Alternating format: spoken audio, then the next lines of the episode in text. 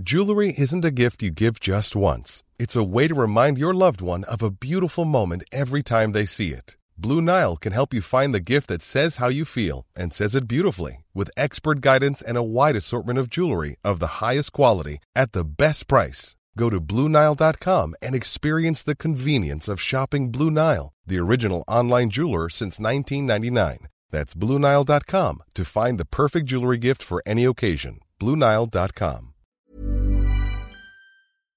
On a pris énormément de plaisir dans tout. C'est-à-dire que même dans des difficultés où après on s'est retrouvé à faire euh, deux ans de procès, euh, on a été en arbitrage pendant deux ans avec euh, con- contre Living Social Amazon. Et puis c'est vrai qu'au début tout le monde disait non mais vous êtes bien sympa les deux filles là, vous n'avez pas attaqué Amazon. Ils arrivaient avec leurs armées d'avocats, ils étaient 15, on était là avec notre copine avocate. Et on se disait mais on a rien à foutre.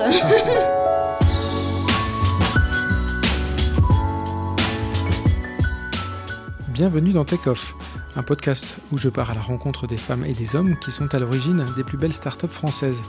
Merci à eux qui me reçoivent à leur domicile autour d'un petit déjeuner et merci à vous d'être là toujours plus nombreux à nous suivre grâce aux plateformes d'écoute iTunes, Deezer, SoundCloud et toutes les autres.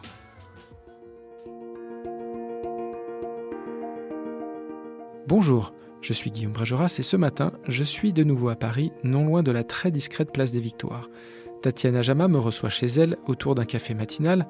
La vue est apaisante, invite à la confidence et celle qui a déjà fondé deux entreprises me raconte comment le costume d'entrepreneuse lui a permis de dépasser sa timidité, de s'extraire d'une carrière d'avocat qui lui tendait les bras mais ne répondait plus à ses envies d'aventure. Il y a dix ans, avec son amie Lara Ruires, elle a créé puis vendu Dilissime. Aujourd'hui, elle combat les clichés de l'entrepreneuriat, défend la place des femmes dans une French Tech qui peine à se débarrasser de ses réflexes machistes. À la tête du sélectionniste, un chatbot intégré à Messenger avec reconnaissance d'image, elle affiche ses ambitions, ses doutes et les petites histoires qui ont jalonné un parcours qu'elle n'aurait jamais pu imaginer. On a toujours eu un challenge avec Sélectionniste, c'était qu'il fallait euh, télécharger une application pour pouvoir euh, reconnaître des produits sur une image. Euh, à chaque fois, on tournait pas mal avec euh, Lara autour de, cette question, de se dire comment est-ce qu'on pourrait contourner le fait de devoir télécharger une application, ce qui est évidemment euh, très painful. Et quand Messenger a ouvert en 2016, on s'est dit, mais en fait, c'est une opportunité de malade parce que Messenger, tout le monde l'a sur son téléphone, on n'a pas besoin d'aller télécharger une appli. Et donc, on a intégré notre technologie de reconnaissance d'image à l'intérieur de Messenger. on a fait un bot qui est aujourd'hui euh, le premier du Bot Store, euh, qui, euh, qui, est un bot sélectionniste. Et donc, on était les premiers à lancer un, un chatbot avec reconnaissance d'image. Donc, on a fait des partenariats avec Facebook, ça a très bien fonctionné. Et on a pas mal de marques qui sont venues nous voir en disant C'est super ce que vous faites, moi je veux la même chose. Et donc, tu as des gens comme Leclerc qui se sont dit Mais en fait, j'ai envie d'un Vivino-like, donc la fameuse appli qui te permet de flasher et de reconnaître des bouteilles de vin, sauf qu'encore une fois, il fallait télécharger une appli, alors que nous, on avait un produit qui permettait de, de, de se passer du téléchargement. Et donc petit à petit, euh, un peu par une suite, on va dire, de, de malentendus, c'est devenu euh, de plus en plus important dans notre activité. C'est devenu le, le, la source principale euh, de notre chiffre d'affaires. Et on a donc créé une marque qui s'appelle VisualBot. -hmm qui euh, fait des, des, des, chatbots avec reconnaissance d'image ou pas maintenant, euh, et euh, qui les vend notamment à des retailers. En marque blanche En marque blanche. D'accord. Donc ça veut dire concrètement, le, le, le distributeur que tu citais avant ou sur d'autres secteurs d'activité, ils peuvent aujourd'hui euh, proposer à leurs consommateurs Exactement. d'acheter, euh, toujours sur le principe d'acheter euh, sur la base de la reconnaissance d'image. Alors au, à la base c'est ça, enfin, c'est mmh. comme ça que l'histoire a débuté. Mais petit à petit, on s'est mis à construire euh, d'autres scénarios. C'est-à-dire que la reconnaissance d'image, finalement, c'est un scénario aujourd'hui mmh. parmi tant d'autres. Nous, ce qu'on a fait, c'est que euh, on a pas mal, on, on, est rentré dans ce monde du, du, marketing conversationnel qui est assez passionnant. Euh, on s'est dit, en fait, c'est assez hallucinant parce que euh, les audiences se sont déplacées. Mmh. elles délaissent les canaux traditionnels pour aller vers les plateformes de messagerie. Et, et, ça, c'est assez hallucinant. Depuis 2015, euh, l'utilisation des messageries euh, a, a, a, dépassé l'utilisation des réseaux sociaux. Euh, et donc on s'est dit il y a une opportunité euh, à, à, saisir parce que euh, les marques se retrouvent avec énormément d'interactions supplémentaires chaque année de la part des, des, consommateurs qui vont privilégier de leur parler sur Facebook versus utiliser le téléphone ou un email. C'est-à-dire qu'aujourd'hui tu as un problème avec une marque, tu vas directement aller sur son Facebook et pas du tout en bas contact pour essayer de l'appeler. Et donc on a donc on s'est dit il y a une opportunité de malade. En plus on avait vu le venir parce qu'on on avait construit à la base avec Lara en 2008-2009 un business autour de l'emailing. Donc, mhm. on envoyait entre 3 et 5 millions d'emails par jour. Après, on a eu une app avec Sélectionniste où effectivement on faisait des pushs. Puis on s'est rendu compte qu'au fur et à mesure, c'était quand même un déclin terrible où tu es passé de taux d'ouverture correct de l'emailing à quelque chose d'absolument euh, dérisoire. Mhm. Euh, alors que les pushs euh, sur les plateformes de messagerie mhm. sont ouverts avec des taux hallucinants. On parle de, c'est quoi le ratio Aujourd'hui, on a entre 80 et 95% de, de taux d'ouverture. Euh, c'est le nouveau c'est le nouveau CRM social c'est la nouvelle newsletter mmh. conversationnelle euh, euh, je pense que d'ici 2020 il y a 80% des apps et des sites qui vont être remplacés par les plateformes de messagerie donc en fait le, potentiel est vertigineux mmh. il n'y a pas énormément de monde sur ce marché donc on s'est dit mais en fait que ce soit avec ou sans reconnaissance d'image, on a la possibilité de créer un acteur du marketing conversationnel assez fort, surtout que pour nous, c'est un mix entre euh, du marketing qu'on sait faire et qu'on aime faire et de la tech. Et je mhm. pense que c'est le sweet spot entre les deux. Tu vois, au fond, les équipes qui sont trop tech, elles n'arrivent pas à percevoir euh, la couche client, mhm. elles ont du mal. Et puis les équipes qui sont que market, ben, finalement, elles sont pas assez tech. Et donc le sweet spot, je pense qu'il est pas mal. Et, euh, justement, la, partie tech, est-ce qu'elle est complexe? Là aujourd'hui C'est quand même des, relativement récent comme, comme outil à appréhender pour oui, après, je pense que euh, nous, on a toujours, euh, on a toujours su bien s'entourer. Mhm. Euh, typiquement sur la reconnaissance d'image, on a fait un, partenariat avec l'INRIA. On a aujourd'hui une des meilleures technos du marché. Clairement, je, je, je, voilà, je, ne sais pas faire des algorithmes de reconnaissance d'image. Mais je pense qu'au fur et à mesure des années, on a développé des compétences dans aller chercher les bonnes personnes et les regrouper. Et, et là, c'est ce qu'on a fait sur sur, sur visualpod.ai mhm. avec un super CTO qui nous a rejoint. Et pour le coup, on a une tech qui est euh, qui est parfaite. Après, mhm. pour le coup, on, va utiliser euh, euh, des briques existantes, c'est-à-dire qu'on n'a pas à créer par exemple notre propre NLP, on va aller chercher mhm. NLP de Google, c'est tout ce qui est traitement automatique du langage pour le coup. Et, et donc on utilise Dialogflow de, de Google. Recast qui est une boîte française, c'est acheté il n'y a pas longtemps, qui est une super NLP, enfin ça pour le coup on ne fait pas en interne. D'accord. Et est-ce que tu vois la concurrence arriver euh, de manière rapide sur ce. J'ai l'impression que ça s'accélère aussi, voilà, sur chaque secteur. Dès qu'il y a quelque chose qui mord un petit peu, euh, il y a beaucoup de gens qui essaient de s'engager. Oui, je pense que le marché est, assez difficile à lire. Mhm. Aujourd'hui, euh, franchement, c'est le bordel. je pense qu'il y a tout. Il y a des plateformes tech, mhm. il y a des petites agences, il y a des gens qui font du SEO, qui maintenant. Enfin, et, et c'est assez compliqué parce que je pense que hum, finalement, euh, euh, les chatbots et les agents conversationnels aujourd'hui n'ont pas une super presse, mhm. euh, parce que ça a été un peu le buzzword, et mhm. puis tout le monde s'attendait, parce qu'on parlait d'intelligence artificielle, à avoir des choses un peu hollywoodiennes, alors mhm. que clairement, on n'y est pas. mais mais avec Lara, on a un peu l'impression de revivre ce qu'on vivait à l'époque de DSIM, qui était notre première boîte, où à un moment donné, on s'est réveillé, on s'est dit merde, on est 180 sur le marché français, ce qui nous est arrivé un matin en décembre 2010. Mhm. Euh, et là, je pense que ça va se consolider beaucoup plus vite parce mhm. que euh, si tu veux avoir des grands comptes, euh, qui est à mon avis le, clé du succès, en tout cas en termes de chiffre d'affaires, mhm. il faut que tu arrives à, professionnaliser tout ça et à, le scaler. Et, je pense que c'est comme partout, ça va se consolider. Et, les grands comptes, justement, quelle est leur maturité par rapport à ce type de techno aujourd'hui? Est-ce que tu te souviens de, de, de premier rendez-vous? Tu dois expliquer un peu ce que, ce que tu fais ah bah oui, bien sûr. Bon, après, je sais pas. Toujours compliqué parce que quand tu es sur des marchés euh, un peu naissants, mhm. euh, tu as de tout. Enfin, c'est un peu la blague en interne parce qu'on a, quand on reçoit des emails où il y a écrit chatbot, donc c'est T euh, c'est H-A, euh, tu vois. Et puis, et puis après, boat, c'est B-O-A-T, comme un bateau. Tu vois, tu te dis, mais en fait, je sais même pas comment on va réussir à faire ça en vous euh, donc, non, il y a clairement beaucoup d'évangélisation à faire. Mhm. Après, c'est étonnant, c'est que d'un côté, c'est dans toutes les roadmaps 2018 où tout le monde veut un bot parce qu'effectivement, encore une fois, les audiences sont sur les messageries. Facebook est une opportunité incroyable pour les marques. Mhm. C'est une façon finalement de, de, de créer de l'interaction autre que euh, par l'email ou, du push, encore une fois, mobile. Et donc c'est très intéressant, on voit la valeur ajoutée, les chiffres sont hallucinants, nous on, a des, on, a des, on arrive à avoir une efficacité qui est 27 fois supérieure à de l'emailing classique, enfin, on a des très très très, ouais, on a de très très très beaux chiffres. Euh, après, euh, je pense qu'elles n'ont pas encore le déclic pour mettre les mm, budgets mhm. qu'il faut. C'est-à-dire qu'elles le voient plutôt comme la petite Inno sympa et peu Enfin, il y en a un certain nombre, heureusement, mais, mais peu sont les marques qui, qui l'envisagent avec vraiment un gros investissement derrière. D'accord. Et tu te souviens de la première, du premier le premier chatbot qu'on a construit Oui, c'était pour Leclerc, justement. Euh, c'était au moment de la foire au vin et ils voulaient effectivement quelque chose qui puisse accompagner les clients dans la constitution de leur cave, pouvoir les aiguiller aussi en magasin euh, avec un sommelier virtuel. Mhm. Euh, et puis derrière, en après-vente, pouvoir comprendre comment ça s'est passé. Et on a fait ça assez rapidement et on a continué à travailler avec eux euh, sur pas mal d'autres euh, verticales. Et donc ça, c'est une belle histoire parce qu'on a commencé sur du vin, euh, foire au vin un peu mhm. ponctuel, on a continué à l'année, on a fait culture et jouets au moment de, des fêtes de fin d'année, puis on en fait pas mal d'autres en ce moment. Donc oui, pour le coup, ça c'est un acteur qui a compris que, que voilà, l'ensemble de ces use cases pouvaient se développer en conversationnel et qu'il fallait aller vite. Et tu, tu, comment vous percevez un peu l'évolution de ce marché donc avec Lara, cofondatrice et on voit bien la, rapidité. Tu disais, on a commencé avec de, l'emailing, euh, enfin avec du, ouais, de l'emailing, mm. et aujourd'hui vous faites du, chatbot. C'est quoi la, prochaine brique euh, techno? C'est quoi la, prochaine étape? Bah, Ce qui est compliqué, c'est que.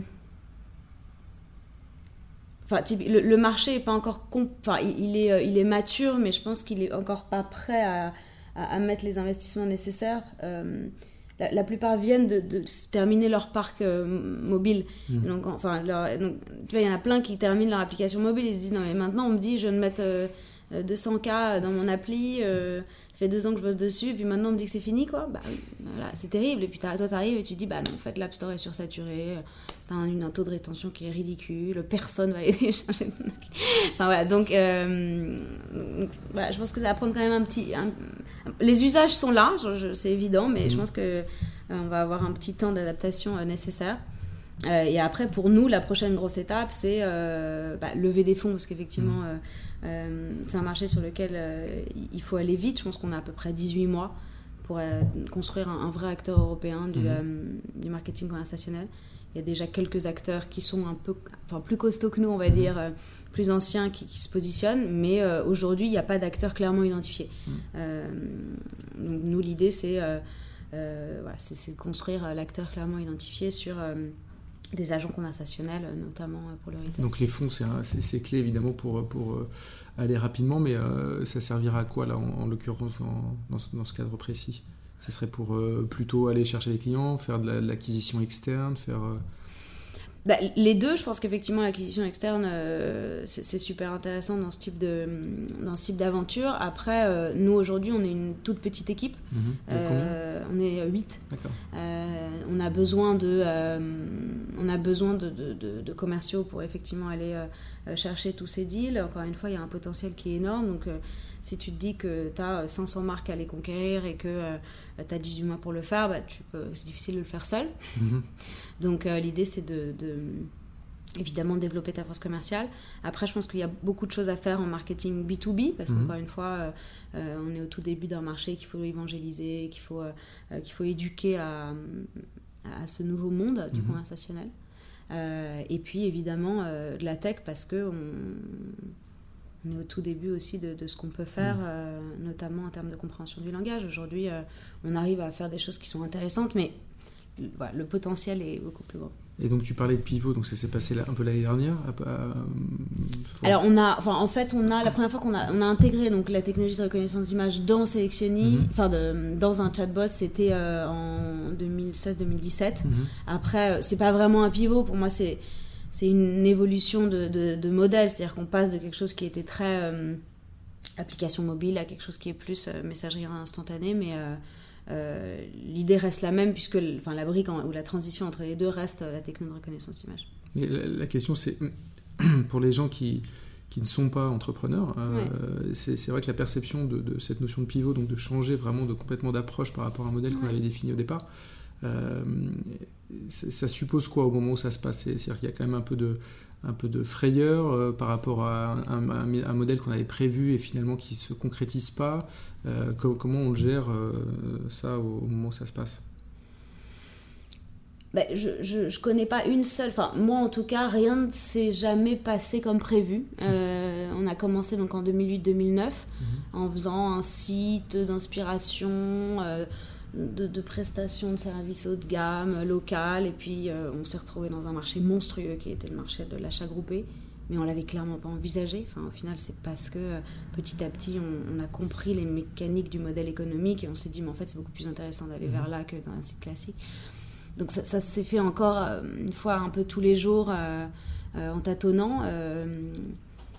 sélectionniste, à la base, on s'était dit, mais en fait, on va être le Shazam de l'image. Mmh. Euh, c'est absurde de te retrouver dans ton téléphone avec euh, ta famille, tes potes, et puis une photo de parking, une photo de magazine, un concert à aller voir. Il faut connecter ces images, on les a connectées. Et puis, on, on, s'est été confronté à un challenge qui, double qui était le fait qu'on s'était intéressé à un marché qui, qui, était en souffrance, qui est le marché de la presse papier. Euh, et euh, le fait qu'il fallait télécharger une appli était mm. évidemment un frein. Donc on s'est dit, ah ben non, Messenger c'est extraordinaire, on va y aller. Maintenant qu'on est dans Messenger, on se rend compte qu'en fait c'est un monde qui est beaucoup plus excitant, avec un potentiel beaucoup plus grand, avec un potentiel de scale qui est aussi beaucoup plus intéressant, notamment international, où on n'a pas toutes les barrières qu'on avait avant. Donc on se dit, bah, il faut y aller, donc on est à fond là-dedans. donc je sais pas vraiment à quel moment tu te dis ça. Mm. La difficulté, euh, c'est que je, on a quand même du mal au quotidien à prendre du recul. C'est-à-dire que tu es un peu sur une bicyclette et puis tu sais que il faut pédaler, pédaler parce que sinon tu tombes. Euh, et donc, nous, je peux pas te dire le moment précis où on s'est dit en fait il faut faire ci ou ça. C'est juste que euh, on s'est mis à signer des, des, deals, on s'est rendu compte qu'on faisait beaucoup plus de chiffre d'affaires. un jour, on s'est dit mais en fait euh, ça correspond à 80, 85, 90, 94% de notre chiffre d'affaires, bah, on va faire ça en fait. voilà, c'est aussi simple que ça. Euh, là, ça fait déjà 4 ans, donc sélectionniste. Mm. Euh, la première boîte, on va en reparler, c'était Dilissime, vendue au bout de 18 mois. Est-ce que, sans, te lasser de l'aventure sélectionniste, puisque là tu nous décris comment elle a évolué, mais est-ce que, euh, voilà, quand on est entrepreneur, on, ne s'ennuie pas, on se lasse pas finalement assez rapidement? Alors, euh, non, enfin, lasser, c'est pas du tout le bon terme. Euh, je pense que malheureusement heureusement, l'entrepreneuriat, c'est une des choses les plus excitantes au monde. Et, et, tout te paraît assez fade à côté. Euh, et, donc, si tu te lasses de l'entrepreneuriat, je sais pas bien ce qui va t'amuser à côté, sauf si euh, euh, tu as vraiment une passion. Mais, mais je pense que voilà, l'entrepreneuriat, c'est un métier de passionné. Et tu, tu, te, tu lasses rarement de ta passion. Mm. Moi, je me suis, enfin, je me, je me suis jamais lassée. Enfin, je, j'imagine pas du tout faire autre chose. J'ai envie de continuer à le faire mieux, plus vite, plus loin toute ma vie. Euh, après, j'entreprends différemment. C'est-à-dire qu'évidemment, euh, euh, quand j'ai monté Dissim, j'avais 25 ans, je sortais d'école j'avais que ça dans ma vie. Enfin, et puis je m'y suis mis à corps perdu. Mm. Et, je, le, je, le, vois là chez, chez, des entrepreneurs qui, en sont à leur première boîte ou qui débutent. Je pense que tu, tu te lances, tu, tu, te mets à fond dedans et puis rien d'autre ne t'intéresse. Donc moi je pense que j'ai passé les cinq premières années d'entrepreneuriat à être complètement monomaniaque. Euh, à ne faire que ça euh, de euh, de 8h à 2h du matin. on travaillait tous les soirs avec Lara. On, était constamment connectés. Enfin, c'est vraiment nécessaire ça Parce que c'est vrai qu'il y a l'image de, de, la vie un peu rêvée du start-upper qui a des fonds assez rapidement et qui peut voilà, être dans des endroits plutôt sympas et tout. Mais est-ce que c'est vraiment nécessaire de bosser deux fois plus finalement qu'un salarié lambda dans une bonne boîte? Alors, le, le, start-upper euh, Woody euh, qui lève des fonds et qui ne travaille pas trop, euh, je pense que c'est une image un peu terrible et qu'il faut gommer parce que c'est pas du tout la réalité et qu'il y en a, à mon avis, aucun qui réussit en ayant cette mentalité-là. Enfin, si tu m'en trouves, je veux bien lui parler.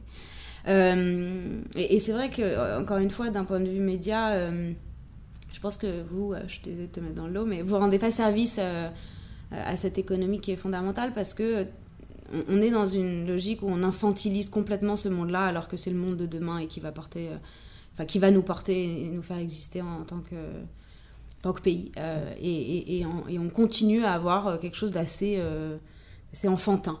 De je suis start-upper, je suis jeune, je me paye pas. Enfin, c'est impossible. C'est-à-dire qu'aujourd'hui,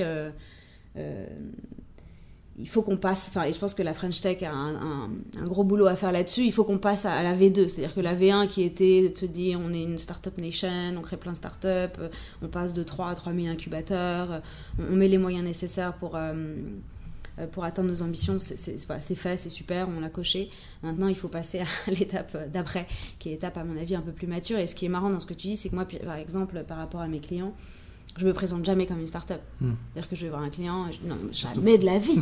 moi, je suis une agence. Enfin, je veux dire, moi, une start-up, euh, je sais pas comment ils font. Euh. Mais bien sûr, enfin, c'est absurde. Il y a une image qui était. Puis après, tu vas voir un VC, tu dis quoi? Moi, une agence Je suis une start-up, je scale, je déploie mon innovation. Voilà, donc je ne sais pas trop où on est, mais en tout cas, euh, il y a quand même un peu un, malentendu parce que vis-à-vis de tes clients, tu, ne te décris pas comme une start-up parce que sinon c'est dangereux et puis il y a un aspect un peu super, j'ai payé la moitié. Et puis, euh, vis-à-vis des fonds d'investissement, euh, ils te disent euh, plus. Donc, je pense que c'est un peu entre les deux. Donc, l'image, comme tu dis, du, du start-upper qui ne qui travaille pas beaucoup, je, je, le comprends pas. et je suis pas sûre que ce soit une très bonne image, mais en tout cas, moi, tous les gens que je connais, que j'admire et qui ont réussi ces dernières années ou que tu as interviewé sont des gens qui bossent comme des chiens. Mm. et je pense que c'est pareil au fond, mais c'est moins euh, je pense que c'est pareil pour euh, les journalistes, pour les avocats, pour les cadres. Enfin, voilà, je pense qu'on est tous à un moment donné où, euh, si tu veux être au, top de, là de ton secteur, il faut que tu travailles trois fois plus. C'est normal. Après, tu, tu, encore une fois, tu travailles différemment. C'est-à-dire que moi, les cinq premières années, j'avais pas d'enfants, j'avais pas de vraie vie de famille, donc euh, j'avais le, luxe de pouvoir euh, euh, me noyer dans le travail. après, je pense que ça change. Tu n'as plus envie, tu as envie de rentrer plus tôt, tu as envie de prendre plus de vacances. Enfin, tu t'organises différemment. Donc, je pense que c'est là où tu comprends qu'effectivement, vie pro, vie perso peut potentiellement se séparer. Mais c'est possible, du coup. De séparer les deux Oui. Ben, je pense que c'est possible. c'est difficile. Après, on est tous. Euh, on est tous en train de lutter euh, pour trouver la, bonne potion magique. Je ne sais pas combien il y a de, de conf sur le sujet. Mm. Et donc, c'est un, voilà, c'est un, sujet compliqué. Je pense que non, il y a un rêve euh, de se dire tu rentres chez toi. Nous, on avait, avec mon mari, installé une règle super qu'on n'a évidemment pas tenue qui était une boîte à téléphone. Donc on rentrait à la maison, on disait bah, tu mets ton téléphone dans la boîte et puis euh, en fait ça marche pas. Euh, mais on l'a quand même, on essaie de. Mais, mais voilà, la séparation n'existe pas, c'est-à-dire que tu rentres avec tes problèmes, avec tes envies, avec tes rêves, tu t'endors épuisé, tu te réveilles euh, plein d'énergie et puis tu oublies le fait que ta vie est un joyeux bordel quoi. et justement par rapport à la première entreprise que tu as, que as montée, on va, on va revenir dessus. Moi, je voudrais que tu me racontes un peu les, tout débuts. Euh, tu as déjà raconté des, choses autour de ça. Euh, mais euh, ça m'intéresse de voir comment, à quel moment se formalise l'idée d'entreprendre. C'est-à-dire que tu étais assez jeune, encore étudiante. et donc, déjà, dans quelles conditions tu rencontres Lara? Alors, qui est ta cofondatrice. Oui, Lara Ruiz, donc effectivement, je l'ai rencontrée en 2007-2008. On a, euh, ça fait 10 ans qu'on entreprend ensemble, donc c'est très chouette euh, comme histoire. On s'est rencontrés euh, dans la file d'attente d'une boîte. D'une boîte, pas d'une entreprise, d'une boîte de nuit. boîte de nuit. et le lendemain, il y avait les tests pour, des tests pour être admissible à HEC. Et mm. je, je vois Lara, évidemment, elle ne me reconnaît pas parce qu'elle ne reconnaît pas souvent les gens, elle a un petit problème de mémoire. Donc je dis, mais si, tu sais, on s'est vu hier. Et, euh, et, donc on a terminé donc, ces examens à HEC. Euh, elle me propose de me raccompagner puisqu'on était à jouer en Josas. Euh, je monte dans sa voiture, je sors de sa voiture, je me dis que je, ne reverrai plus jamais cette personne parce que c'est un danger public. J'ai jamais autant flippé de ma vie. Hein Par sa manière de conduire Ah non, non, mais c'est une folle furieuse. voilà, je sors, j'appelle la personne qu'on avait en commun, je dis mais qui est cette personne et puis finalement, on est rentré à, à HEC, donc on s'est retrouvés le premier jour, on a commencé à pas mal discuter. On avait le même background puisqu'on était avocats tous les mhm. deux on avait fait des études, on n'avait pas encore passé le barreau, mais on avait fait des études de droit. Et, euh, et à partir de ce moment-là, on se met à rêver d'entrepreneuriat. De, euh, on a un background familial aussi qui est proche, puisqu'on vient de deux familles euh, qui. enfin, aussi loin que je me souvienne, les gens chez moi sont entrepreneurs, donc on avait mhm. cette envie-là. et ce qui est terrible, c'est que je me souviens très bien quand j'ai finalement passer le barreau, euh, tu te retrouves au palais de justice, tu achètes ta robe, t'hésites à la louer parce que tu ne sais pas vraiment. Euh, je me souviens de cette grande hésitation. Ça coûtait assez cher. Ouais, et puis je me dis, est-ce que je la loue? Parce qu'en en fait, je, savais bien que j'allais pas rester longtemps. Finalement, pendant la prestation de serment, je me souviens très bien que Lara était venue et on se regardait, on se disait, mais ça ne va pas durer longtemps. et, et puis, on, s'est quand même dit, pour la bonne forme, après dix ans d'études, qu'il fallait aller au bout. Donc, mm on était tous les deux dans un cabinet, on se retrouvait le soir et on, buvait évidemment beaucoup de verre en, réinventant euh, mhm. euh, le monde et en se disant que ça serait super d'être entrepreneur. Et, euh, et puis au fur et à mesure du temps, on s'est dit, bon, bah, il faut... Qu'est-ce qui te plaisait dans, la, dans, dans le fait d'être avocat et qu'est-ce qui te manquait justement, qui t'a permis de basculer vers l'entrepreneuriat? Alors, plein de choses. Je pense que j'ai un, petit problème qui est que je fantasme beaucoup de choses. Donc, j'avais un fantasme autour de la profession d'avocat. Je me disais qu'une fois que j'aurais ma robe, je serais euh, euh, moins timide, plus aventurière. Euh, enfin, voilà, j'étais convaincue que ça allait m'apporter plein de choses. Et puis, je me suis rendu compte que c'était pas un costume qui me, qui me convenait parce que c'était pas assez opérationnel, c'était pas assez rapide, que j'étais dans un cabinet où il y avait zéro associé femme. Euh, j'ai fait deux cabinets, des cabinets notamment anglo-saxons très prestigieux. Euh, il y en avait zéro. Et ce qui est marrant, c'est que euh, je suis retournée faire une conf, pardon, petit aparté, il n'y a pas mm. longtemps dans ce cabinet. Et puis, je leur dis, et puis ils me disent, mais comment on retient les talents On m'a dit, bah, je sais pas, moi, une des raisons pourquoi je ne suis pas restée, c'est que je pouvais pas me projeter. J'avais pas bossé tous les soirs jusqu'à 2h du mat. Et puis, à un moment donné, j'allais grimper. On allait me dire, ah, what did you expect? Et donc c'était évident que j'arrivais pas du tout à me projeter. Et puis là, je dis, mais aujourd'hui, vous êtes 135, et donc combien il y a de femmes euh, associées Et mmh. puis là, tu te dis 8. Je dis, bon, c'est 8 en 10 ans, c'est mieux que zéro. Mais... donc, une des choses qui, moi, me perturbait, c'était le, plafond, enfin, le fait mmh. de, me dire, je vais pas consacrer toutes mes plus belles années à bosser euh, comme une dingue euh, pour potentiellement arriver nulle part. et en plus, j'avais cette envie d'entreprendre euh, qui, me faisait complètement rêver. Enfin, je pensais qu'à ça, je dormais pas la nuit. Euh, et, euh, et Qu'est-ce qui t'a tiré sur, ce, sur ce point précis Le fait d'entreprendre, c'était quoi? C'était le. Parce que l'avocat, il y a la voie tracée, on sait à peu près ce qu'on va faire. Ah oui, oui complètement. Mais, ça, c'est aussi. Mais après, moi, c'était aussi, ça m'angoissait aussi le côté voie toute tracée. J'avais hmm. envie de. la vie d'avocat ou, de. Enfin, dans, dans, ce type de métier, tu te rends compte que c'est loin de la vie d'aventurier que tu rêves quand t'es petit. Mmh. Euh, tu, tu, vois ta vie euh, un peu comme du papier à musique et tu te dis, oulala, là là, en fait, c'est moins fun quand même que ce que j'imaginais. Euh, c'est vrai qu'avec Lara, notamment, on se retrouvait le soir et, puis on, on, se faisait des petits défis. Donc on se disait, bah, alors va voir celui, essaye de négocier. Enfin, et puis, je sais pas, je me suis rendu compte que moi, c'était un costume qui, en fait, m'allait et qui me donnait des super pouvoirs. Et je sais pas si ça t'est déjà arrivé, mais. C'est un peu comme les enfants en fonction de, dans quel euh, je sais pas, dans, quel état d'esprit ou, ou euh, fonction du, du la notion de costume est très importante parce que tu as un truc très intéressant qui a été as un essai qui a été écrit par Jean-Paul Sartre qui s'appelle le, garçon de café mhm. qui te dit en gros quand tu mets ton, ton habit de garçon passé tu sais pas pourquoi mais tu vas parler fort mhm. tu vas bousculer les gens tu vas tu, tu te conduis d'une certaine façon et moi l'entrepreneuriat c'était ça c'est qu'à partir du moment où je disais je suis euh, directeur général, ce qui n'a pas de sens à 25 ans, hein, mais je dis, bon, euh, je suis directeur général, je suis fondatrice, tu, tu es tout à coup patron. Hmm. Et donc le fait d'être patron te donne des, super pouvoirs. Tu es, apte à aller parler à n'importe qui alors que tu es de nature timide, euh, tu envoies des emails et des bouteilles à la mer avec une, confiance qui, qui, qui, est incroyable alors que ce n'est pas qui tu es. Enfin, moi j'ai trouvé ce costume-là et depuis que j'ai ce costume-là, j'arrive à me dépasser sans sans avoir peur, alors que je ne suis pas complètement comme ça dans la vie euh,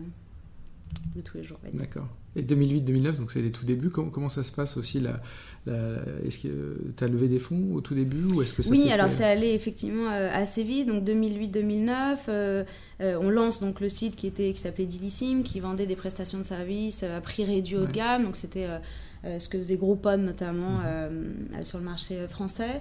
Mais vous le faites pourquoi ça Vous le choisissez pourquoi? Parce que c'est une fois que tu as décidé d'être entrepreneur, tu peux le faire euh, sur à peu près n'importe quoi. Alors vraiment sur une idée toute bête qui était de se dire, on organisait pas mal de, de, de vie de jeunes filles à cette époque et on se disait mais en fait quand tu vas dans un spa et que t'es 5, t'arrives à avoir un prix et quand tu mhm. vas toute seule, non. Et donc on a commencé en allant taper, faisant du porte-à-porte -porte un peu partout dans les quartiers qu'on connaissait en disant ça vous intéresserait si on ramène 10, 15 personnes. Euh, de nous faire un prix. et on a, et on, ça, ça, a commencé comme ça, et on a, on a à, la base, à la base on s'appelait D de City, puis il y a eu les, les, les frères Samour qui avaient lancé quelque chose qui s'appelait euh, attends, j'ai Summer, c'est les City Deal, pardon. City, Deal, City Deal. Et donc, enfin bon, bref. Et donc, on, s'est rendu compte qu'effectivement, il y avait d'autres gens qui avaient eu cette idée. Nous, on n'avait pas vraiment de modèle. Et donc, quand on a compris le modèle, on, a évolué vers un modèle d'achat groupé. Et euh, petit à petit, euh, quand on a lancé le site, au bout de quelques jours, c'était, ça a été un énorme carton. Comment tu le perçois ça Tu vois donc euh, concrètement euh, plein de gens qui achètent. Euh, oui, c'est qu'à la base on avait, enfin on a commencé avec, je me souviens, un institut dans le sixième, on avait saoulé la nana pour qu'elle nous fasse 50%, donc on avait un massage à 49 euros au lieu de 100. Bon, c'était sympa, mais on pensait pas que voilà. Et puis finalement on le met en ligne. Euh, c'était le, tout, c'était pas le tout début de Facebook, mais c'était le tout début de la vraie viralité mmh. de Facebook. Donc tout le monde s'est mis à partager ce deal. On s'est retrouvé avec, euh, je sais plus, 200-300 massages qui avaient été achetés, alors qu'on avait zéro base de données. On l'avait mmh. envoyé à nos potes, on avait posté sur Facebook, on avait, enfin, c'était des tout petits moyens. On avait commencé, on avait mis 3000 euros chacune. Euh, donc on avait, enfin, je veux dire, c'était voilà, c'était vraiment le, bon produit au bon moment qui, qui, plaisait effectivement à la cible qu'on avait identifiée. Et donc petit à petit, on a fait comme ça deux, trois semaines où tous les jours, à chaque fois qu'on mettait quelque chose, ça explosait. On devait arrêter euh, parce que les commerçants mmh. nous appelaient en disant non mais je veux pas accueillir tous ces gens. Je me souviens que j'avais un ami qui vendait des, qui avait une petite boîte de cupcakes mmh. et donc il me dit bah oui si tu veux. Enfin il me prenait pas très au sérieux. Il me dit oui si tu veux mets ton truc, prends-moi 100 cupcakes. On en vend 2000. T'es mais c'est que ce bordel Il y a 2000 personnes qui débarquent pour un des cupcakes. moi je me disais quand même les gens sont fous tu vois les cupcakes ils sont à 6 euros au lieu de 10. Ils font le tour de Paris. enfin voilà. Et donc, euh, donc ça a extrêmement bien marché. Euh, on a eu un coup de fil assez hallucinant qui euh, nous a beaucoup marqué, qui était un coup de fil d'Oleg Chelsov, mhm. qui est le fondateur de Photolia.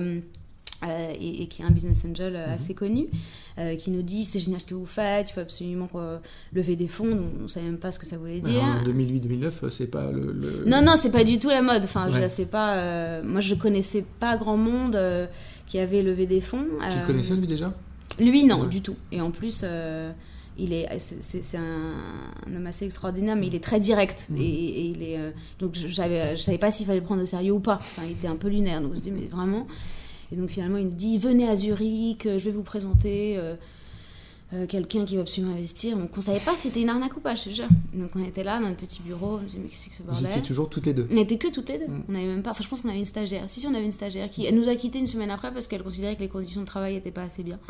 Euh, et donc euh, donc on était toutes les deux et puis surtout dans quelque chose de très artisanal puisque mm. quand on mettait en ligne un deal à minuit puisqu'il fallait mm. changer tous les jours, on le faisait manuellement parce qu'on n'avait pas compris comment l'automatiser. Enfin je veux dire. Vous étiez pas tech, vous étiez avocate. en plus. donc et donc. Euh, Vous allez à Zurich euh, Donc on va à Zurich, on rencontre donc Oliver Young qui est euh, assez qui est assez connu, qui a notamment qui lance pas mal de boîtes internationales, qui a beaucoup travaillé avec les frères Somewhere, enfin, mhm. qui investit dans pas mal de boîtes. Et donc on rencontre, on le rencontre, et puis je me souviens très bien qu'on est dans le lounge de l'aéroport de Zurich avec là, on se dit mais qu'est-ce qui nous arrive? Enfin c'est quand même complètement dingue finalement.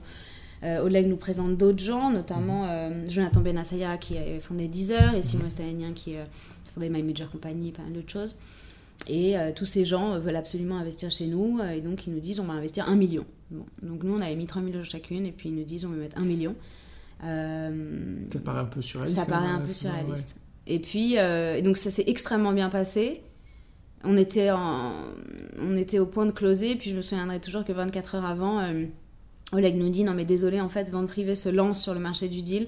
Et donc euh, c'est la catastrophe. Donc on se dit bah en fait non c'était n'importe quoi. On comprenait enfin honnêtement c'était et donc il nous dit bon ça sera pas un million ça sera 600 mais pour la même valo. Donc en 24 ans on a perdu 40% de notre valo. Ce qui aujourd'hui est inconcevable mais à l'époque on se dit bah tant pis ok on prend les 600 quoi. Et quand j'y repense enfin j'en ai reparlé avec Oleg je, je trouve que c'est scandaleux. C'est une, méthode douteuse ça quand même complètement douteuse c'est scandaleux.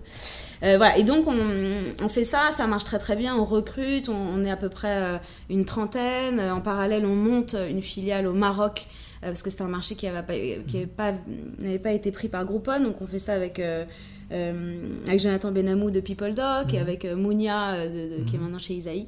Et donc on monte une filiale au Maroc, ça marche très bien aussi, c'est hyper sympa parce que pour le coup on n'avait jamais eu d'expérience internationale. Et, et, par un concours de circonstances, Groupon était intéressé par la filiale euh, marocaine. Mhm. Nous, on n'avait pas très envie de se faire acheter par Groupon. On était en pleine levée de fonds. Parce qu'on avait une. Pour nous, c'était un peu le grand méchant loup. Nous, on a l'impression d'être. Euh, voilà, on était très snob. On a l'impression d'être beaucoup mieux. Et on n'avait pas. Mais il y avait. Euh, il fallait quand même soit lever, soit. Ça, essayer de s'allier à un plus gros. Et donc, j'ai envoyé un mail un jour sur LinkedIn mhm. en disant Hi, I'm a French entrepreneur. Euh, We Do This and That. Et donc, c'était à Living Social qui, avait, mhm. qui venait de se faire financer par Amazon à hauteur de 300 millions. Que je me dis, ils ont un peu d'argent, ils vont peut-être nous aider. Et alors, euh, et ça, c'est, des histoires que j'aime bien parce que je crois beaucoup aux bouteilles à la mer. Mhm. En fait, tu écris une bouteille à la mer bien écrite. Mhm. En général, les gens te répondent. Et donc, euh, deux jours après, toute l'équipe. J'avais écrit, bah, j'avais, j'avais euh, écrit absolument tout le monde que j'avais trouvé sur LinkedIn. Euh, et donc au début, les gens étaient sympas, puis après, ils disaient Yes, I know, I think Nanana is answering you, genre deux minutes. Et puis, euh, quelques jours après, quelques jours après, ils étaient à Paris et quelques ah semaines après, ils nous rachetaient. Mais toi, toi ton, enfin, ton objectif avec Lara, c'était pas forcément un rachat, c'était. Non, non, c'était juste, on voulait lever des fonds, mais euh, et on avait d'ailleurs une term sheet, euh, et puis finalement, voilà, c'était plus intelligent de, lever. Mhm. Euh, je me souviendrai toujours que quand on... La première fois qu'on est allé aux États-Unis, à Washington, où était implanté Link Social, on arrive dans une espèce de hangar surréaliste avec euh, des petites, des moyennes et des grosses baleines. Donc ça, c'est en fonction du... baleines. Voilà. On se dit, mais c'est bizarre ici, ils ont une culture de la poule partie un peu étonnante. Et c'était le tout début des startups. C'est-à-dire qu'aujourd'hui, tu vas dans une startup, c'est pas logique qu'il y ait un baby-foot, euh, la bouffe gratuite ou je sais pas quoi. et donc, c'était la première fois d'ailleurs que j'ai été confrontée à cette notion de free food qui m'a mhm. toujours étonnée. C'est-à-dire que tu arrives, tu vois, tu as des gens qui font fait Harvard, Yale, et mhm. puis qui te parlent de pommes gratos. Tu te dis, mais avant, mais à quel moment est-ce que toi, tu as manqué de pommes dans ta vie euh, Et c'est pareil quand tu vas chez Google aujourd'hui. C'est-à-dire que tu vas chez Google, chez Facebook, tu as polytechniciens, des mecs qui ont fait 10 ans de McKinsey, qui te disent, tu veux voir la cuisine c'est la première chose. Ils te l'ont déjà fait ou pas Et t'es là, pardon Tu dis non, non, mais viens, viens voir la cuisine. C'est vrai que la première chose, quelle que soit l'entreprise où tu vas aux États-Unis, la start-up, sers-toi quelque chose à mais, boire, non, mais, et puis, en plus, manger, Et donc toi, tu sais pas quoi être parce que tu sais, au début, franchement, tu dis les gens sont devenus fous. Enfin, tu dis non, bah, take an apple, take an apple, a few bananas, et tu te dis mais à quel moment ils pensent que vraiment je peux m'acheter une pomme enfin, Je crois que le pire, c'est que maintenant, tu vois des gens euh, qui sont euh, Chief Happiness Officer. Mais bien sûr Avec des cours de, même pas de yoga, de bien-être, à côté de la cuisine. Ça fait flipper, ça, non Et donc, euh, enfin, donc, notre voyage là-bas, on, se dit, mais c'est merveilleux, on vient bien dans le monde des fous. Euh, euh, et, donc voilà, on se met à négocier mhm. effectivement, et ça nous a plu parce que. Tout de suite, tu comprends qu'ils veulent te racheter? Oui, oui, très rapidement. Et, et, non, et après, c'était, enfin voilà, ils avaient un argent fou, ils, nous proposaient de mettre 16 millions dans la boîte quand nous, on, mhm. avait presque plus. ils, les conditions financières étaient hyper intéressantes, enfin, on, était, on était toutes jeunes, enfin, c'était extraordinaire comme, euh, comme opportunité. On et ils sont plutôt bienveillants euh, vis-à-vis des, des, fondateurs quand même. Au début, oui. Enfin, Clairement, on a eu un an de euh, honeymoon absolu où on s'adorait. et c'était, ça se passait très bien. Et puis après, il y a eu une descente aux enfers parce que le marché s'est écroulé. qu'ils ont pas voulu nous payer, ah qu'ils ont mis quelqu'un à notre place et donc on s'est retrouvé à être euh, être remplacé par un mec qui avait euh, une quarantaine d'années. Euh, enfin, il y, a eu, il y a eu évidemment énormément de choses très très positives, et des mhm. choses plus difficiles, mais au fond, ce qui est étonnant dans cette aventure, je sais pas si on était jeunes et, un peu inconscientes, mais on a pris énormément de plaisir dans tout. C'est-à-dire que même dans des difficultés où après on s'est retrouvé à faire euh, deux ans de procès, euh, on était en arbitrage pendant deux ans avec euh, contre Living Social Amazon. Et puis c'est vrai qu'au début tout le monde disait non mais vous êtes bien sympa les deux filles là, vous n'avez pas attaqué Amazon. Ils arrivaient avec leurs armées d'avocats, ils étaient 15, on était là avec notre copine avocate. et on se disait mais on n'a rien à foutre. on y va. Et, et on l'a fait et on l'a fait dans des conditions qui n'étaient pas évidentes parce qu'on avait remonté une autre boîte à côté, donc sélectionniste c'était tout le début. Euh, moi, j'avais mon premier enfant, mhm. euh, Lara était enceinte, donc euh, je me souviendrai toute ma vie. Elle sort de 8 heures d'interrogatoire à la CCI, enfin, et, et elle, est, elle est enceinte, et, tu te dis, mais qu'est-ce que c'est que ce bordel, quoi. voilà. Et donc, mais, mais c'est encore une fois une aventure incroyable. C'est-à-dire que là, en, en, 12 mois, vous avez vécu les deux, enfin le plus haut et le plus bas de la Oui, voilà, complètement, bien sûr. Bien et est-ce qu'il y a des personnes qui, qui t'ont accompagné, qui vous ont accompagné à ce moment-là, qui ont été alors oui, oui, humainement, je pense que c'est des moments qui sont euh, clés. Euh, il y a eu de tout. Il y a eu effectivement des gens qui, nous ont vraiment laissé tomber, qui se sont pas forcément bien comportés ou retournés contre nous, et, c'était pas évident. Mais dans l'ensemble, je dirais que ouais, c'est du 80-20. Enfin, il y a 80% des gens qui, notamment le mid management qu'on avait mhm. mis en place, où on avait des gens extraordinaires. On avait une DRH extraordinaire, une directrice marketing.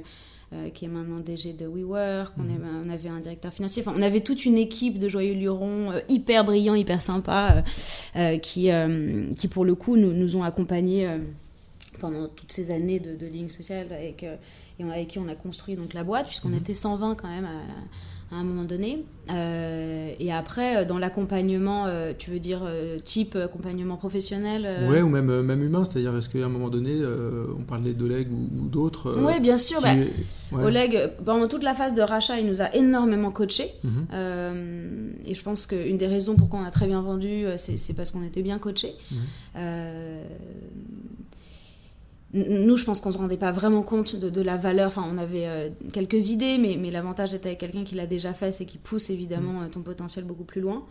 Euh, après, après une, fois qu'on a vendu, non, on s'est retrouvé assez seul, puisqu'on était seul à bord. Mm. Enfin, tous nos investisseurs avaient vendu.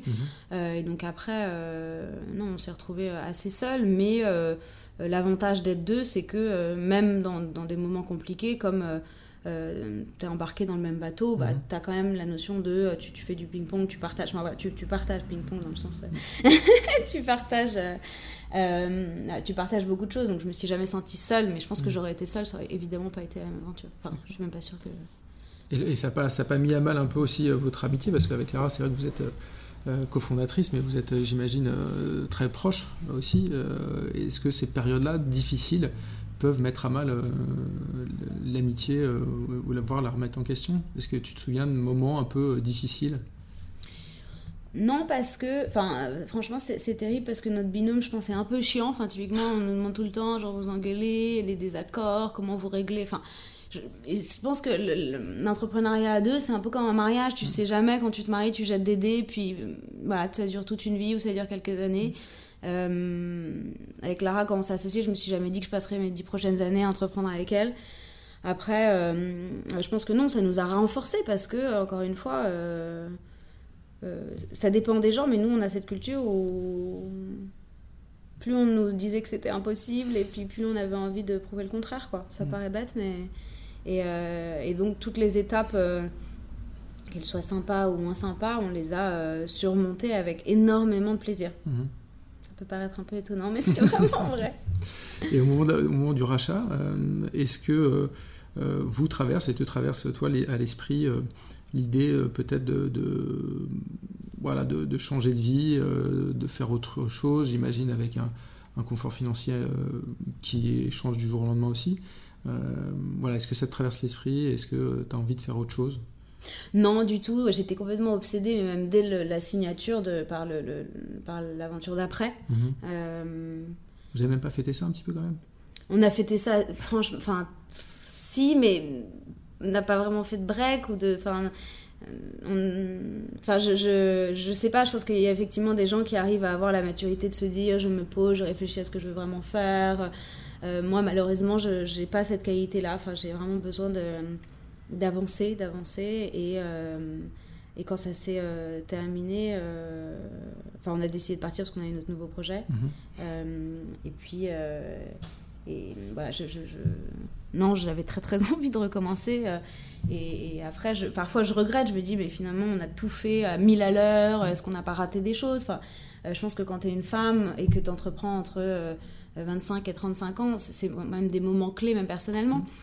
Mais bon, euh, tu vois, nous, on n'a jamais eu de congé mat, euh, on a eu euh, deux enfants chacune. Et, je pense qu'il y a plein de choses que, peut-être j'aurais voulu faire différemment, mais je ne pouvais pas. Parce qu'encore une fois, quand tu es dedans, c'est comme une drogue. C'est que faire quoi que ce soit d'autre te paraît très fade. et c'est terrible, et j'en parle avec énormément d'amis entrepreneurs. C'est qu'au fond, quand, tu vis à 1000 à l'heure comme ça, rentrer chez toi, ou... c'est un peu comme si tu donnes une tablette à un gamin et que, tu vois, il y a plein de il y a du bruit, il y a des couleurs, il y a des choses incroyables. Je lui ai dit non mais lis Proust. je te jure, tu vois, ça va vraiment être euh, euh, d'un point de vue long terme beaucoup plus intéressant. Bah oui, Mais sur le moment, t'as pas envie, quoi. T'as pas envie de ce temps lent. Mm. du temps lent de, de, la, de la vie non digitale. Ça vient un peu, ça, ou pas? Ça revient un peu d'avoir envie? Oui, parce que tu, le, encore une fois, tu es dans des frénésies, c'est des phases de, frénésie. Aujourd'hui, euh, euh, j'ai deux enfants, euh, j'ai évidemment envie de, de passer du temps avec eux à faire des choses qui n'ont rien à voir avec l'entrepreneuriat. Et, donc oui, mais je, te dis, c'est des phases. Quoi. Hmm. Et la connexion, là tu parles des enfants, mais la, ce qui m'intéresse, c'est la, la, connexion euh, voilà, digitale. Elle est euh, effectivement, les quelques personnes que, à qui j'ai parlé avant ce podcast me, dit que, me disent que tu es assez addict, euh, euh, connect addict.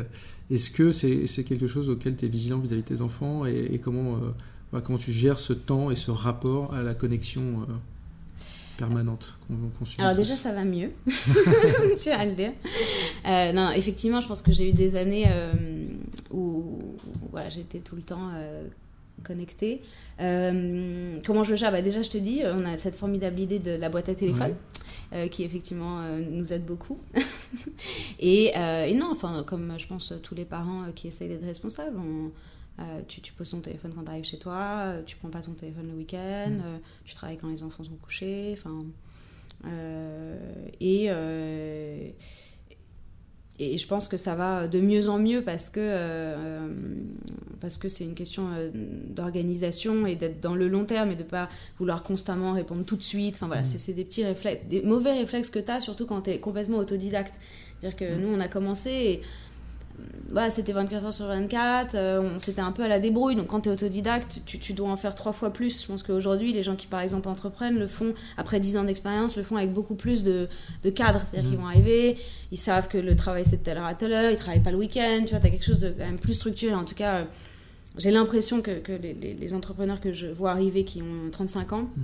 Sont vachement plus euh, arrivent beaucoup mieux à séparer mais mais après sur la connexion digitale non enfin pour le coup moi je suis hyper. Enfin, mes enfants pas de tablette, euh, euh, on regarde pas la télé, euh, elle a le droit à des jeux, mais que quand on fait des, des, des longs voyages. Mais enfin, non, c'est pas du tout quelque chose que j'ai envie d'avoir dans la vie de mes enfants ni dans de famille. C'est marrant, il y a. Vois, j'ai un, CD là. Un, lecteur CD. Un lecteur CD, tu vois, je suis en fait hyper old school. Et mais, mais, justement, le, tout ce qui se passe aujourd'hui autour de la remise en question des grands acteurs de la tech, Facebook entre autres, euh, est-ce que ça te, qu'est-ce que ça t'inspire comme réflexion par rapport au fait aujourd'hui tu, tu entreprends l'entrepreneuriat digital euh, Il y a toutes les, notions de, données, euh, de données privées. Comment tu appréhendes tout ça? On, sent bien que ce monde-là, il peut basculer d'un côté ou de l'autre. Mm. et voilà, comment, comment tu l'appréhendes? Bah, Je pense que c'est, des problèmes un peu différents. C'est-à-dire que la, la, tech euh, l'AI voilà, pose un certain nombre de questions sociétales qui sont compliquées et qu'il faut euh, résoudre, mais il y a tellement de chantiers mm. que moi, par exemple, je, choisis mes chantiers. Mm. Euh, un chantier que je trouve, enfin, qui, qui m'intéresse, c'est les, par exemple, les billets et l'intelligence artificielle, mm-hmm. notamment autour des femmes. On est en train de construire des robots qui sont censés nous assister, qui euh, qui sont construits euh, avec euh, énormément de biais. Ça, c'est un truc qui mhm. m'inquiète beaucoup, notamment dans notre activité, où tu te rends compte qu'effectivement mais qui ça va des stéréotypes qui reproduit évidemment des stéréotypes qui est nourri de, de, scripts qui datent d'un de, certain nombre d'années qui est euh, tu, tu, prends dans l'assurance mhm. cette espèce de boîte noire ou parce que tu es une nana, tu vas évidemment avoir euh, quelque chose de plus cher. Euh, sur la recommandation de jouets ou de livres, tu vas avoir des trucs qui sont hyper stéréotypés en fonction de si tu as une fille ou un garçon, ce qui mhm. est scandaleux et, et, ça personne le regarde. Enfin, je pense, si, il y a des gens, enfin, il y a le rapport Viali, il y a pas mal de choses qui sont en train de se faire. Il y a une boîte aux États-Unis qui est en train d'auditer, qui propose d'auditer l'ensemble des, des, intelligences artificielles pour voir si elles sont, appellent Orca, c'est super mhm. d'ailleurs. Euh, il y a pas mal de choses euh, qui se passent et je pense que ça, pour le coup, c'est très important. Euh, après, sur, par exemple, les enfants et... le digital, il y a des commissions qui, sont importantes sur le sujet. Je ne sais pas si ça va être légiféré ou pas, mais je pense que c'est des sujets qui sont passionnants. Mais c'était tellement énorme en fait que tu sais même pas par quel bout le prendre. Quoi. En tout cas, moi, ce qui m'intéresse aujourd'hui, c'est c'est souvent autour des femmes, parce que c'est un Mhm. sujet qui m'intéresse, euh, et euh, c'est de se dire comment est-ce qu'il y a plus de femmes dans le numérique, euh, euh, et, et comment elles sont mieux financées. Et la deuxième chose, c'est évidemment comment est-ce que tu arrives à avoir euh, d'intelligence artificielle qui sont pas complètement biaisées parce qu'elles ont été faites par des hommes blancs. euh, Mhm. euh, et ça, je pense que c'est important.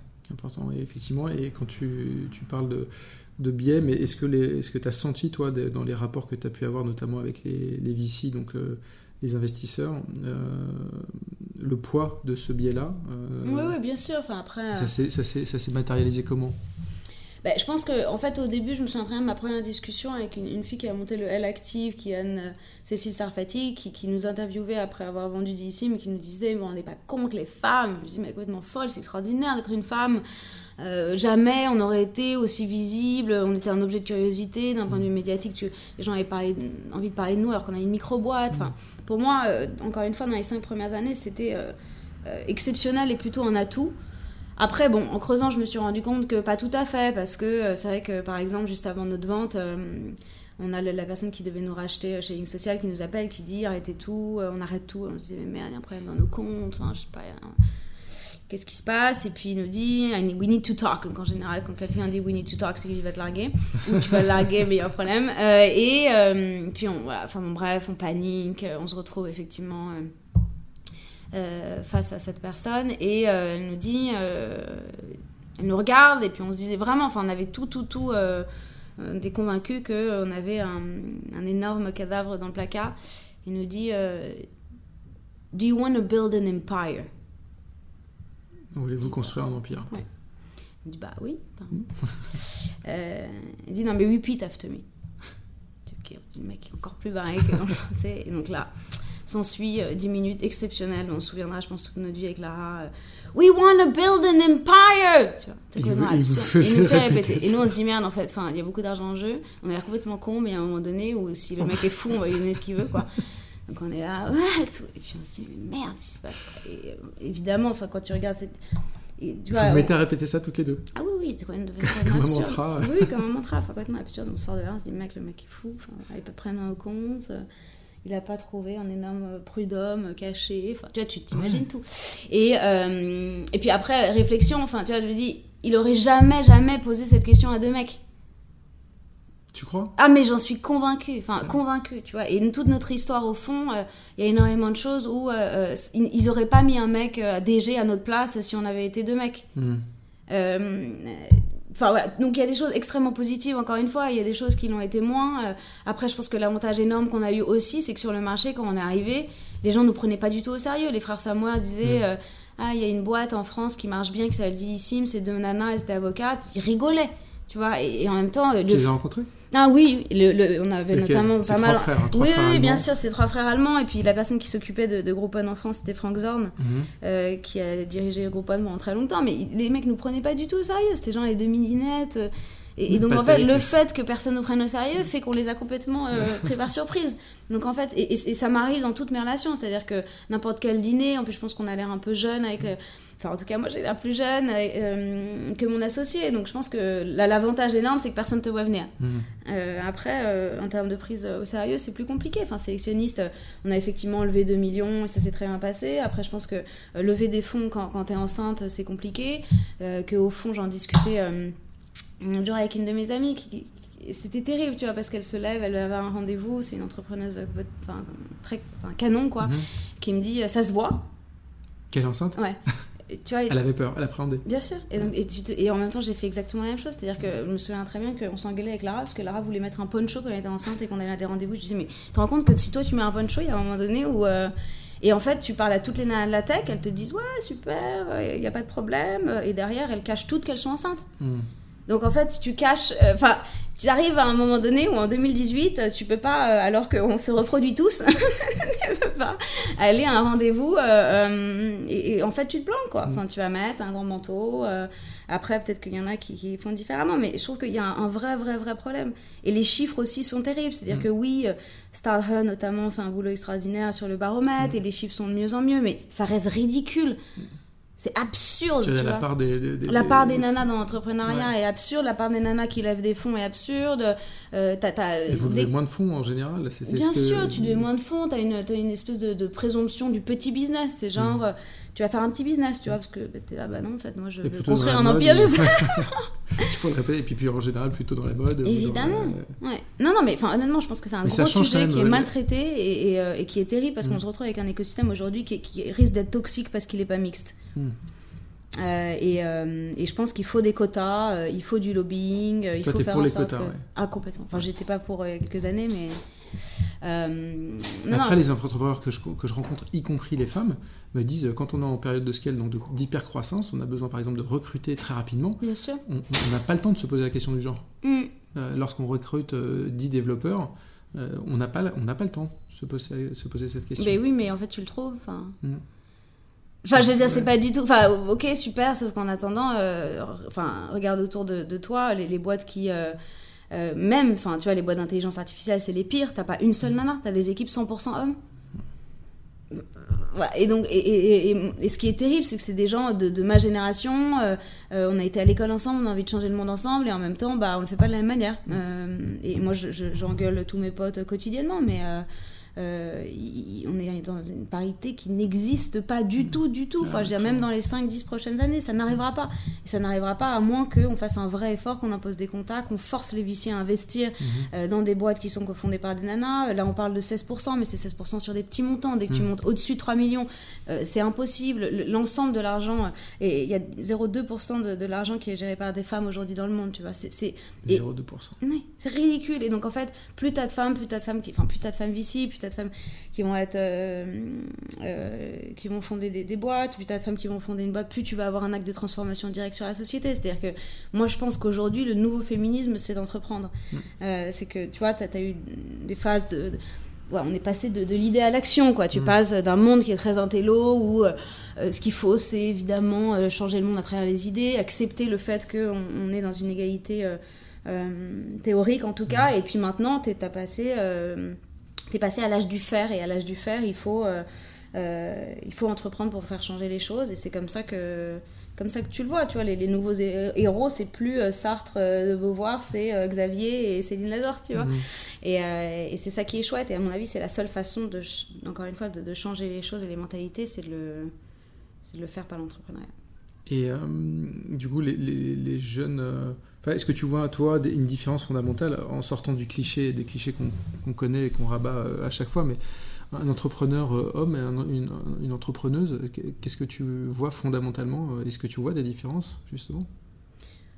Euh, Je vois pas la différence, mais je pense qu'on a une perception un tout petit peu différente des choses et une façon de l'exprimer qui est différente. C'est-à-dire que, par exemple, dans l'ambition, je pense pas qu'on soit moins ambitieuse, mais on va moins l'affirmer. C'est-à-dire mm. qu'un mec, euh, il aura moins de problèmes à avoir une à, exprimer son ambition démesurée. Une femme va être plus dans la retenue, mais ça veut pas dire qu'elle n'est pas euh, ambitieuse. Je pense que par exemple, euh, une femme va être plus risk aware, mm-hmm. mais ça mais ça veut pas dire qu'elle va être risque adverse. Et mm. c'est très important. C'est-à-dire que souvent, tu as l'impression que si tu investis dans une nana, comme elle va avoir peur de prendre des risques, euh, tu vas écrire encore une fois des plus petits business. Et je pense que c'est pas vrai. C'est un peu comme quand tu arrives dans une pièce.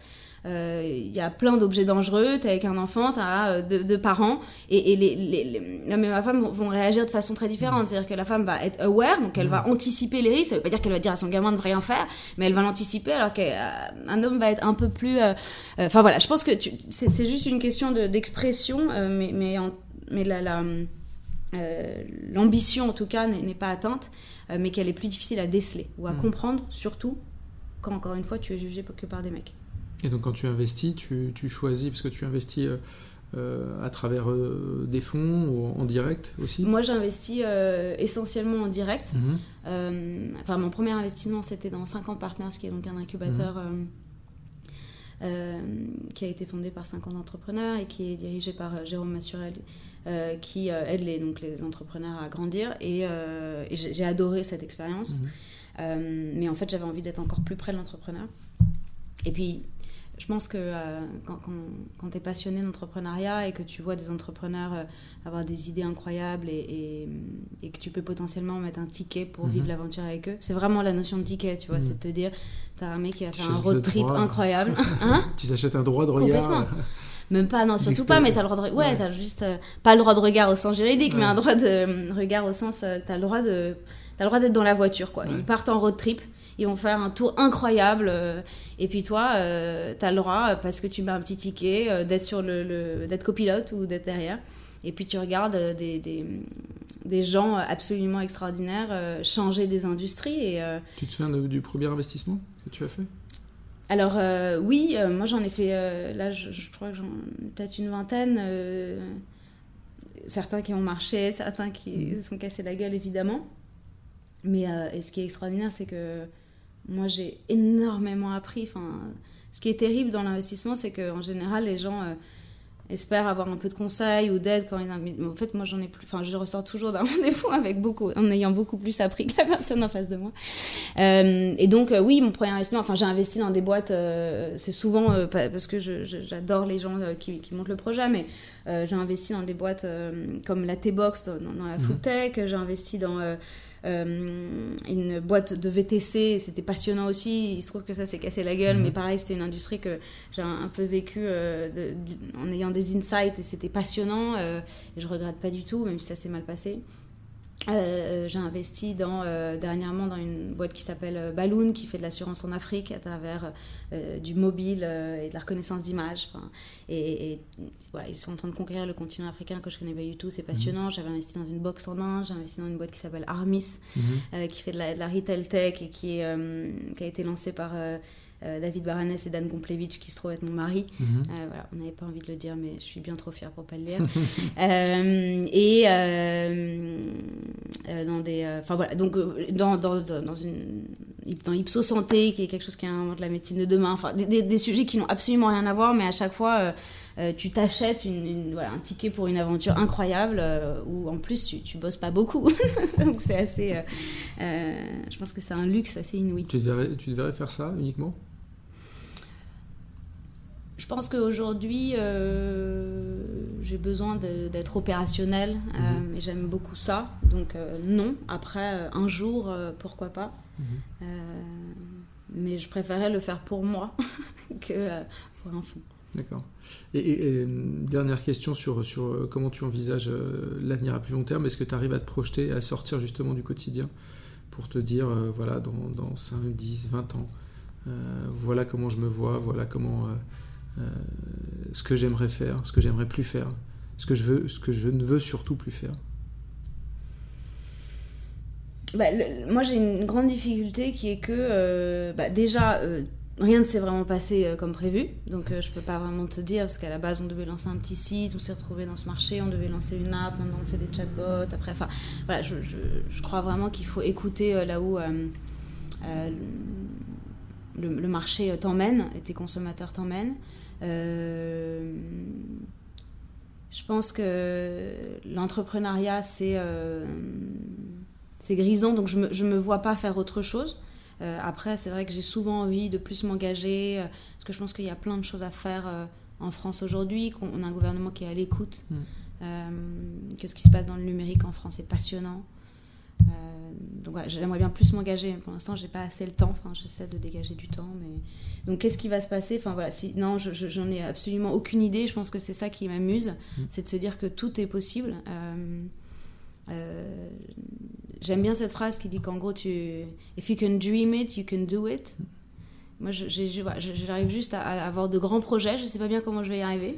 Et je me dis que si j'arrive à, à en rêver, bah, je trouverai bien une façon de me frayer un chemin. Euh, en tout cas, j'espère euh, euh, continuer à avoir de, de- de très bonnes relations avec l'ensemble des gens qui m'entourent. Je pense que c'est quelque chose qui est très important pour moi. Je suis quelqu'un d'assez fidèle. Euh, et, euh, et voilà, on a des super relations avec nos investisseurs. Euh, J'entends plein d'histoires qui, qui sont pas top et donc je suis très heureuse d'avoir des investisseurs qui sont normaux. J'ai une associée qui est extraordinaire et qui vraiment pour le coup continue à m'impressionner tous les jours. Enfin, on- euh, c'est étonnant au bout de 10 ans effectivement de dire, euh, de redécouvrir, mais là sur ce projet, euh, je la redécouvre complètement geek. elle a un dark side tech très bizarre où je me dis mais qui, es-tu?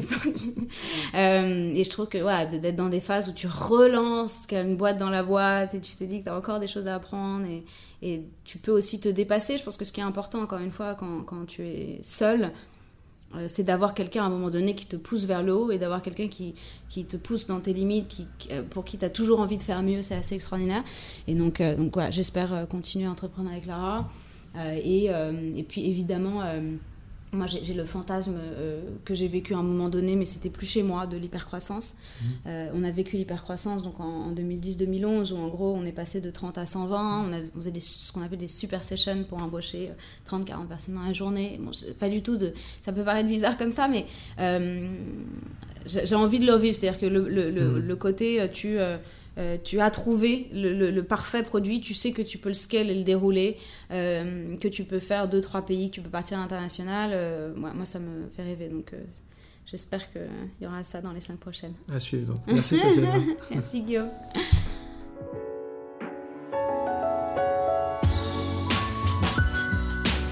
Vous venez d'écouter Take Off.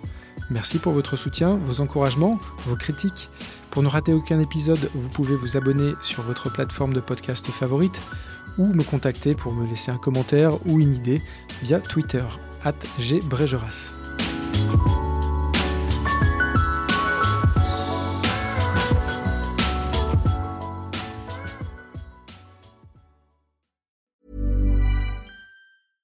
Imagine the softest sheets you've ever felt. Now imagine them getting even softer over time. That's what you'll feel with Bowl and Branch's organic cotton sheets. In a recent customer survey, 96% replied that Bowl and Branch sheets get softer with every wash. Start getting your best night's sleep in these sheets that get softer and softer for years to come. Try their sheets with a 30-night guarantee. Plus, get 15% off your first order at bowlandbranch.com. Code BUTTERY. Exclusions apply. See site for details.